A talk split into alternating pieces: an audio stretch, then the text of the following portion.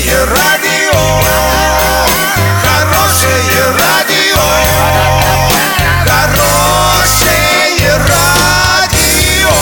Радио Шансон.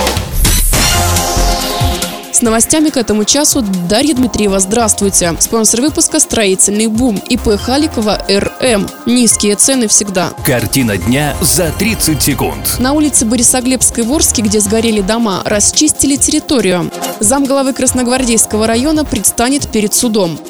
Подробнее обо всем. Подробнее обо всем. На улице Борисоглебской в Орске, где в начале мая сгорели дома, расчистили территорию. 20 июня на территории работала спецтехника. Как рассказывают в пресс-службе муниципалитета, с просьбой расчистить площадь в администрацию обратились пострадавшие. Люди планируют приступить к строительству нового жилья. Напомним, пожар в поселке Никель на улице Борисоглебской произошел 3 мая. Полностью сгорели 8 жилых домов, еще 4 частично.